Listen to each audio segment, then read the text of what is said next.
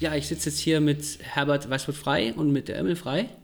Und ähm, ich bin heute mal zu euch gekommen, um ein bisschen über einmal Gesundheitspolitik zu sprechen, weil der Herbert da ziemlich äh, ja, bekannt für ist. Er sitzt, glaube ich, auch im ASG-Bundesvorstand oder du warst da? Ja, ja ich bin stellvertretender Vorsitzender. Genau. Ähm, und äh, bist auch in Heidelberg, glaube ich, dafür bekannt, äh, Gesundheitsthemen zu, in die Mitte zu rücken. Ähm, kommst auch beruflich aus der Pflege? Ja, ich habe mal den Pflegeberuf gelernt und äh, war zum Schluss auch Lehrer für Krankenpflege. Okay. Ein Thema, was ich jetzt persönlich öfter angesprochen werde, auch von außerhalb der SPD, ähm, in der Gesundheitspolitik ist die äh, Krankenversicherung und wie die organisiert wird und wie die ähm, bezahlt wird, weil wir in der SPD ja inzwischen ähm, im äh, letzten Regierungsprogramm die Bürgerversicherung, wenn du auch vorhin gesagt hast, ein bisschen weicher gefordert haben, aber wir haben sie tatsächlich ähm, reingeschrieben. Ähm, was ist denn der Vorteil von der Bürgerversicherung, frage ich jetzt mal ganz dumm gestellt. Ja, wir haben ja als äh, eines der ganz wenigen Länder äh, zwei Versicherungssysteme bei uns. Mhm. In das eine Versicherungssystem, das private Versicherungssystem, kann man sich erst ab einer bestimmten Einkommensgrenze oder als Beamter äh, mit äh, äh, einkaufen.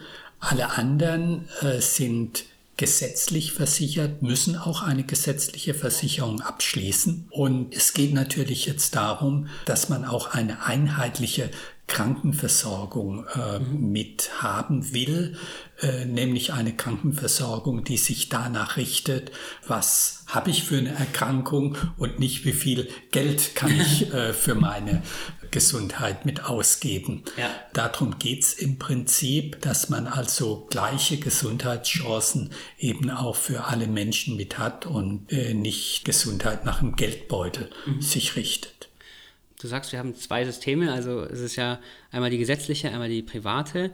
Ähm, was ist denn die Motivation dahinter gewesen, nicht nur eine gesetzliche zu haben? Eine gesetzliche Krankenversicherung gibt es ja schon seit äh, weit über 100 mhm. Jahren. Private, private Versicherungen sind zwar auch relativ alt, aber es ist natürlich ein Zweig gewesen, der sich für die Versicherungswirtschaft auch lange Zeit sehr gelohnt hat. Nämlich äh, man hat praktisch äh, äh diejenigen versichert, die eher bessere Gesundheit haben, weil oft Bildung, Geld, äh, Gesundheit auch zusammenhängen. Ja. Und diejenigen, die eine schlechtere Gesundheitschance mit haben, die waren dann in der gesetzlichen Krankenversicherung. Also man konnte sich, man konnte sich da rauskaufen und es war natürlich auch für manche ganz attraktiv, weil man schnellere Arzttermine mhm. gekriegt hat, weil man äh, auch im Krankenhaus äh, den Handschlag vom Chefarzt äh, noch mit zusätzlich gekriegt hat. Ja. Ähm, also es war, es war natürlich für, für viele mit attraktiver gewesen, äh, die sich das leisten konnten. Und in jungen Jahren ist auch die private Krankenversicherung sehr viel günstiger. Mhm. Denn es kommt immer darauf an, dort in dem Bereich, wie viel Gesundheitsausgaben habe ich in einer bestimmten Kohorte, ja. also in einem bestimmten Jahrgang. Ja. Klar ist, wenn man älter wird, dann wird diese Versicherung teurer. Ja. Es war jahrelang sogar so, dass es den Trend gab, äh, sich in Jugendjahren privat zu versichern und dann, wenn die Beiträge dann hochgegangen sind, in die gesetzliche mhm. zu gehen, das ist dann irgendwann abgestellt worden, weil das natürlich für die gesetzliche Krankenversicherung bedeutet hat, dass die Beiträge dort erheblich gestiegen sind. Ja, ja das Problem, also das, das Grundproblem, was dem Ganzen irgendwie ähm, diese Absurdität gibt, ist ja, dass eine Versicherung auf Profit aus ist, offensichtlich, weil die muss ja auch ihre Leute bezahlen, die muss ja auch... Ähm, äh, einen wirtschaftlichen Grund haben zu existieren. Und ähm, da ist halt die Frage, ne? also in den USA sieht man ja praktisch die, die, die fast schlimmsten Auswuchs dieser Geschichte, dass die Krankenhäuser ganz absurde Beträge für ganz normale Sachen äh, äh, berechnen, damit die Versicherungen eben hohe Beträge überweisen können oder müssen. Ja? Und ähm, na, die Frage ist ja, inwiefern überhaupt so Gesundheit ähm, der Logik von so einem Markt unterworfen werden kann. Also, weil es ist ja, ich habe ja nicht eine freie, also ich, wenn ich einen Porsche oder einen VW kaufe, kann ich mir rationale Entscheidungen treffen, ja, was kann ich mir leisten, was nicht. Aber wenn es halt irgendwie um meine Gesundheit oder ums Leben oder so geht, dann ist, kann ich ja diese Entscheidung nicht mehr treffen. Also ich kann ja nicht mehr sagen, oh, puh, nehme ich jetzt die gute oder die schlechte Krebsbehandlung, ja. Und das ist ja eigentlich das, was, was da so schief hängt und wo diese Schieflage herkommt irgendwo auch. Ähm, und das ist ja das Problem, das wir da haben, dass wir versuchen, ähm, eine, sag mal, eine, eine Logik, die eigentlich einem Markt nicht folgen kann, dass wir versuchen, die, dass die einem Markt folgt irgendwie. Ja? Ähm, klar, bei Luxusgeschichten kann man das machen, ob es jetzt der Handschlag vom Chefarzt ist oder ob es Einzelzimmer ist oder so. Ja, da, kann, ist ja jedem vergönnt, wenn, wenn die Person halt viel Geld verdient, kann man das ja auch machen. Aber dass man halt zum Beispiel länger auf einen Facharzttermin wartet oder so, kann halt eigentlich nicht sein. Ne? Mhm. Ähm, und ich meine, USA ist ja dann die, der Auswuchs so irgendwie, wenn man sich einen Finger abgeschnitten hat, oder zwei, und dann kommt man ins, äh, in, in, in, die Notaufnahme und dann sagen die, ein Finger kostet 5000 Euro. Kannst du dir beide leisten oder wollen wir nur einen machen? Wie sieht's aus? Ja? Und das ist dann halt total, also das ist ja schon sehr, sehr zynisch gesagt vielleicht, aber es ist halt tatsächlich, ähm, gibt solche Fälle, ne? Es ist natürlich auch bei uns ein äh, schwieriges Beispiel wie der Zweiklassenmedizin, ja. die man dadurch, die man dadurch ja hat. Mhm. Ähm, denn dadurch gibt es natürlich immer wieder auch so den Antritt, dass man sagt, wenn äh, man das auf der Versicherungsseite kann, ja. kann man das nicht auch auf der Leistungsanbieterseite machen. Und äh, das hat ja bei uns auch dazu geführt, dass Krankenhäuser in den letzten Jahren mehr und mehr privatisiert ja. worden sind, mhm. äh, dass man dort Beträge mit rauszieht. Mhm. Es gibt da große Konzerne, die sagen, ihr müsst mindestens 15 Prozent für unsere Aktionäre ja. bringen. Das ist äh, dann der Standard. Ja. Und es das heißt natürlich, dass das Geld von den Versicherten nicht für die Gesundheitsversorger ja. genommen wird, sondern das heißt natürlich, dass äh, da die Aktionäre in erster Linie bedient werden. Ja. Und das ist eine, das ist eine ganz schwierige Sache. Ne? Das äh, haben wir in vielen anderen Bereichen auch, auch in der Altenpflege beispielsweise, wo wir derzeit nur etwa noch äh, fünf Prozent äh, der Einrichtungen in äh, öffentlicher Trägerschaft mit haben. Wir haben frei gemeinnützige Träger natürlich, aber gut die Hälfte sind inzwischen privatisiert und jeder weiß, mit dem mit einer privaten Einrichtung, da kann ich auch Gewinne machen. Ja. Und das führt natürlich auch in der Gesellschaft zu einer ziemlichen Schieflage, dass dann auf Gesundheit auch mit anders geguckt wird. Ja. Also ich glaube, viele Leute haben auch Angst davor, dann irgendwie im Alter in, einer, in einem Pflegeheim zu landen, das äh, also ganz dystopisch, irgendwie runtergewirtschaftet, irgendwie nichts funktioniert und so und keiner hat Zeit für einen. Ähm, und also ich, habe zum Beispiel mal, ein, das war so eine Art Wahlwerbespot, aber es war eigentlich so, eine, ja, so ein, so ein YouTube-Filmchen gesehen mit, mit Christian Lindner und er hat sich da praktisch einem, einen Tag war er Pfleger praktisch in einer Pflegestation und hat dann irgendwie beim Mittagessen den Pflegern erklärt, warum es so toll ist, dass das ähm, da, wo sie arbeiten, praktisch in privater Hand ist, weil das ist ja jetzt viel effizienter und so. Und dann haben die gemeint, ja, das ist schön, aber woran misst sich denn diese Effizienz? Ja, woran, also, ist, das, ist das das Geld, das durchgeht? Ist das der Gewinn, der rauskommt? Eigentlich will man ja optimieren, dass es den Leuten hier drin gut geht, ja, und weil das ja eben nicht, also es ist ja keine Imbissbude oder so, wo man sich sagen kann, ah, ich gehe da mal hin oder ich gehe da nicht hin oder wie auch immer, ja, sondern das ist halt was, wo dann Leute irgendwie äh, leben, die hin müssen, ja, und die haben ja gar keine andere Wahl. Ja, und gerade bei der, gerade bei der Pflegeversicherung, wir hatten ja äh, eine kurze Zeit äh, das Gesundheitsministerium mhm. FDP-Hand mhm. und die haben ja zu dieser Zeit, also nichts gemacht äh, äh, eigentlich für die Pflegebedürftigen, mhm.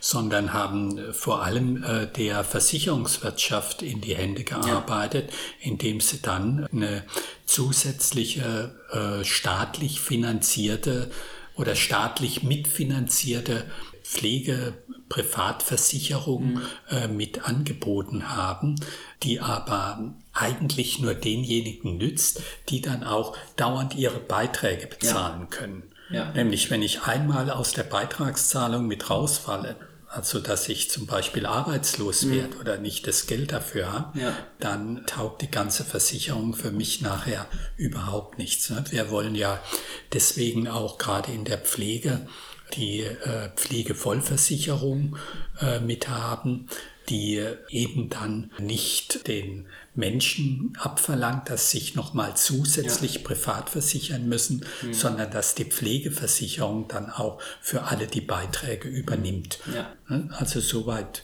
müssen wir kommen, dass wir in der Gesellschaft dann nicht nach dem Geldbeutel dann Pflege kriegen. Ja, das ist ja auch so ein bisschen, dass man den Leuten die Angst nehmen will, alt zu werden und ähm, genau.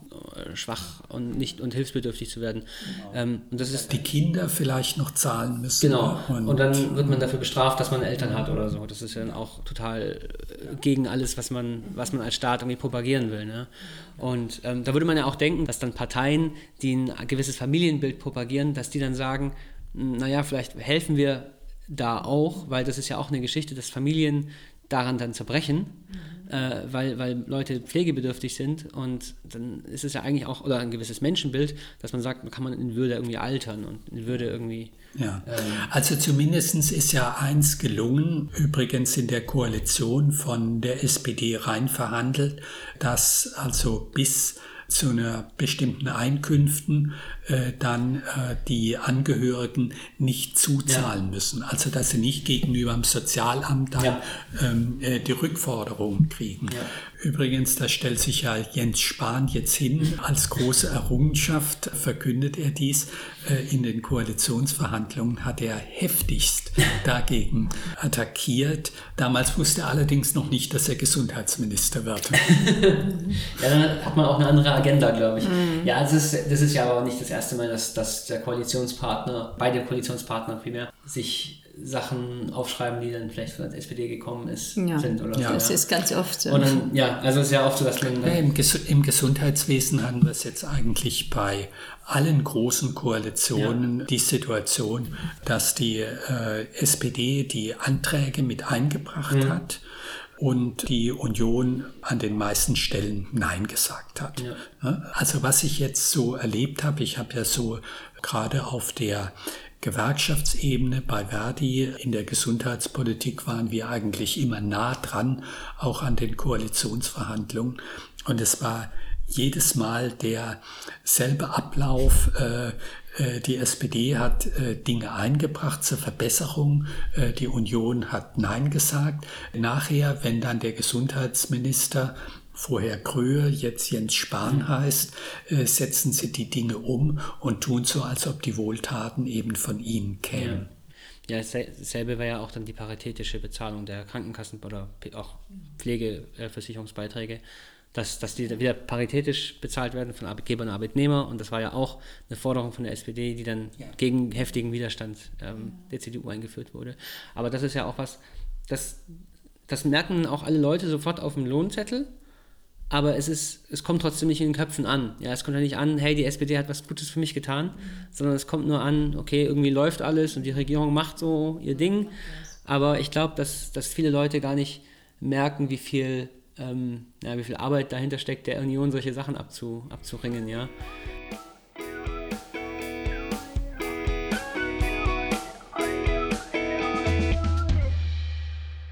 Bürgerversicherung, hast du gemeint, würde ja heißen, dass alle sozusagen solidarisch in so einen Topf einzahlen, aus dem dann auch, das war die Einnahmenseite, aus dem dann eben auch alle Leistungen bezahlt werden sollen. Ähm, ein Argument, das ich persönlich oft höre, wenn man darüber spricht, dagegen ist, dass es einfach nicht zu bezahlen ist und dass die privaten Kassen und die Privatpatienten das Gesundheitssystem überhaupt am Leben halten. Dass die ja die ganzen teuren Maschinen überhaupt bezahlen durch ihre Beiträge etc. Was antwortest du solchen äh, Menschen, die schimpfen? Äh, natürlich für diejenigen, die geringe Beiträge zahlen, äh, wird es teurer. Allerdings mhm. wird es für die Allgemeinheit des Systems günstiger. Also alle Berechnungen von der Bürgerversicherung gehen davon aus, dass wir in der gesetzlichen Versicherung etwa ein bis zwei Prozentpunkte weniger bezahlen können, wenn wir dieses System zusammenführen. Es gibt natürlich aber auch diejenigen, die Sorge haben, weil sie, weil sie meinen, dass sie auf der Verliererseite sind. Mhm. Das sind natürlich die Ärzte, die das äh, Dreifache etwa verdienen, wenn sie einen Privatpatienten behandeln, als einen gesetzlich Versicherten. Ja.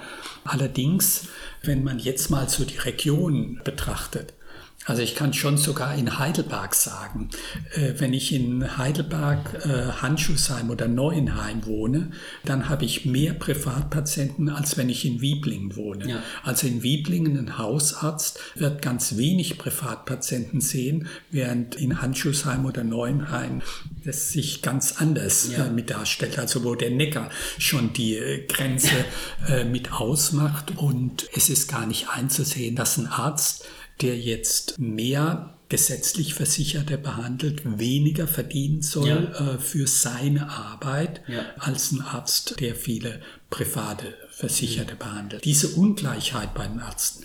Oder wenn man es in einem größeren Rahmen stellt, in den neuen Bundesländern gibt es viel, viel weniger Privatversicherte.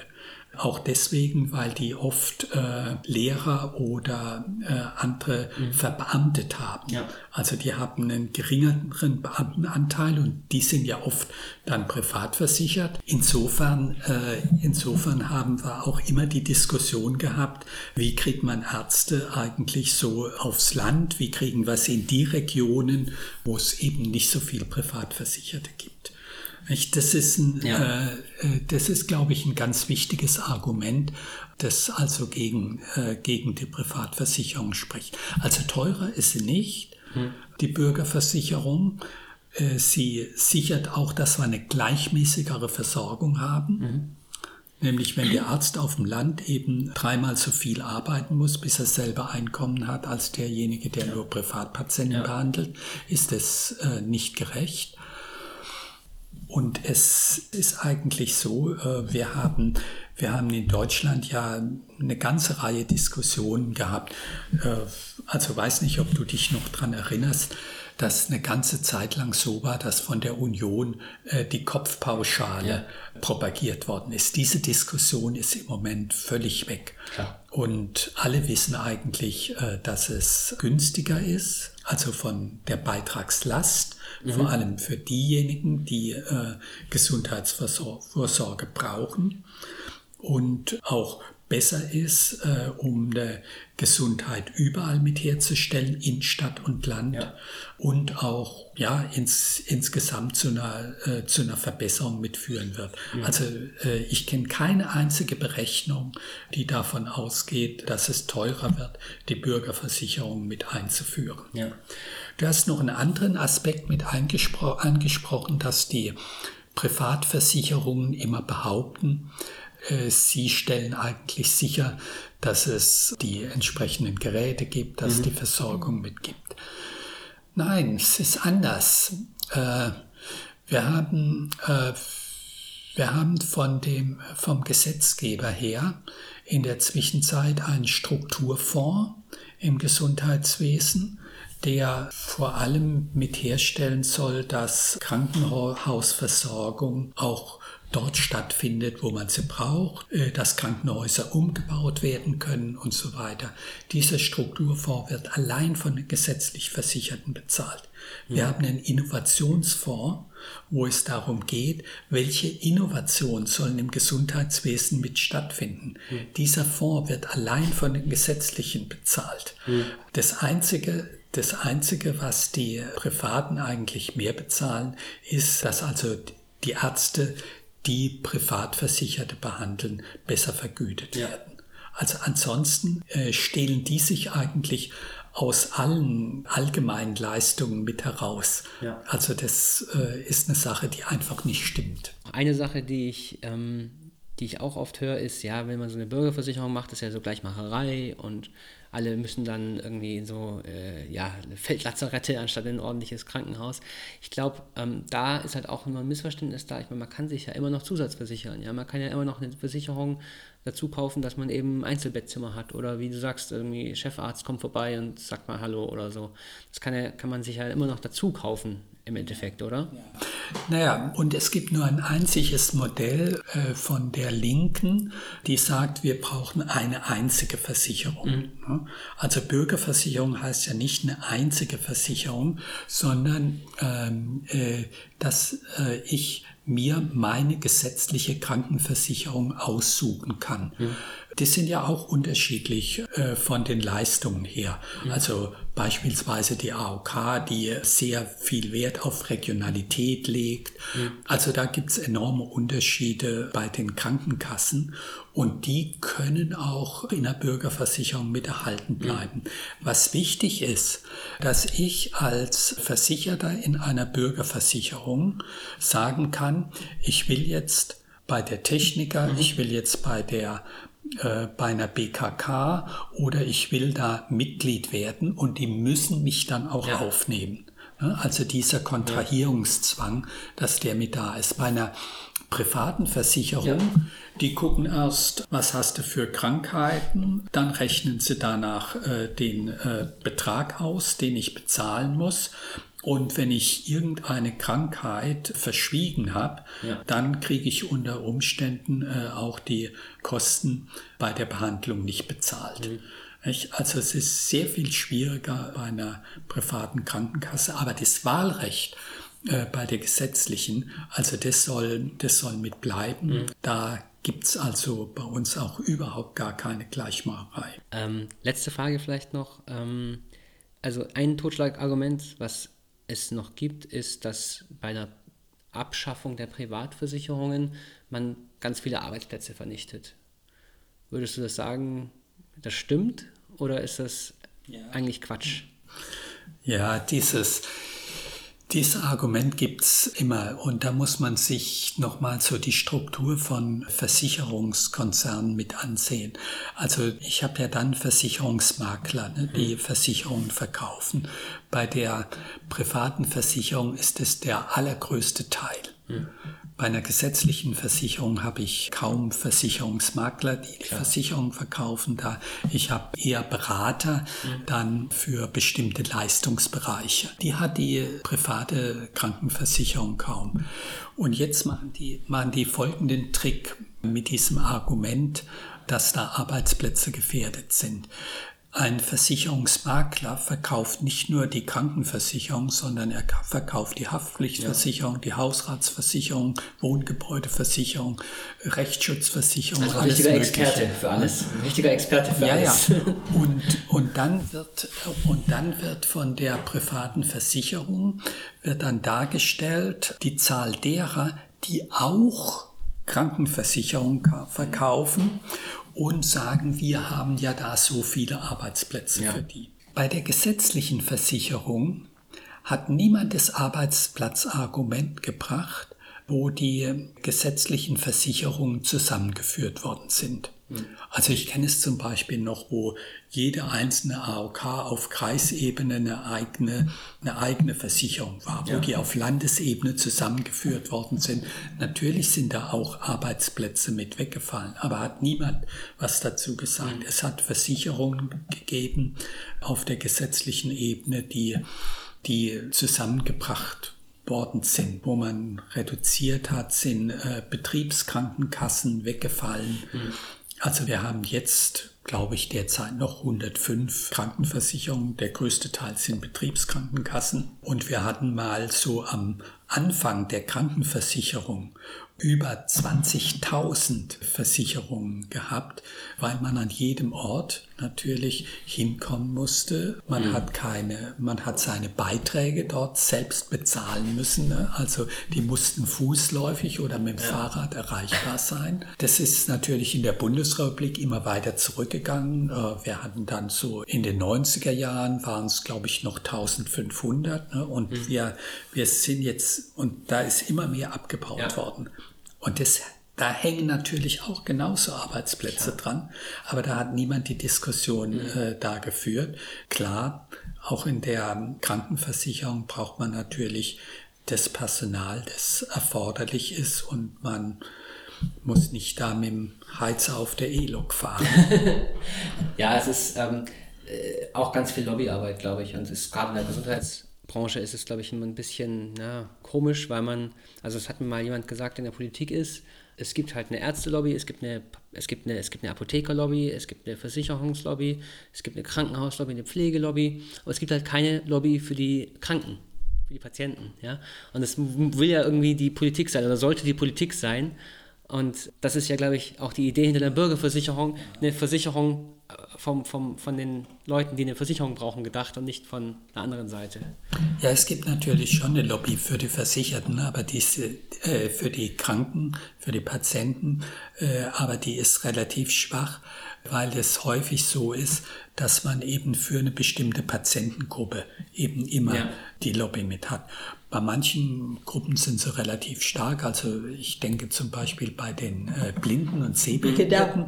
Da, da ist äh, richtig was los. Da ist, ja, die haben, die haben einen relativ großen Einfluss. Aber äh, was schwierig ist, dass meistens diese äh, Lobbyisten für die Patienten nicht für andere Patienten ja. auch mit einstehen und da sein können. Also dieses Zusammenführen, das klappt oft noch nicht so gut. Vor allem, wenn die Interessen auch auseinandergehen. Und, und es ist natürlich äh, auch so, ich bin jetzt im Ruhestand ähm, auch beim gemeinsamen Bundesausschuss in der Patientenvertretung mit drinnen, dass die Patientenvertretung halt auch weniger Rechte hat im gemeinsamen Bundesausschuss. Also dass zwar ein Antragsrecht, aber kein Stimmrecht ja. mit hat. Ich versuche auch äh, immer wieder so den Schulterschluss eben mit anderen zu führen, auch dass wir zum Beispiel mit den Versicherten mit äh, mhm. in der Selbstverwaltung der Krankenkassen, die ja auch äh, nicht nur Zahler sind, sondern auch Patienten, ja. dass man mit denen zusammenkommt. Also da muss man, mhm. glaube ich, auch dann, äh, dann so den Blick etwas weiten und dann eben nicht nur äh, auf die eigene Krankheit mitgucken und dann klarstellen, dass man, ja. dass man da keine Lobby hat, sondern man muss, man muss einfach mit den anderen ja. zusammen auch äh, was machen können. Da. Das ist, das ist immer gut. Das war eigentlich so ein Prinzip, wie ich oft gearbeitet habe. Das ist gut. Ja, vielen, vielen Dank. Ähm, das äh, ist immer äh, ein schönes Gespräch. Äh, ich glaube, es ist immer auch schwierig, wenn sich alle einig sind am Tisch. Jetzt schneide ich praktisch so ein Soundtrack-Outro rein, damit die Leute merken, ah, ist vorbei. Ich kann aufhören so, tschüss.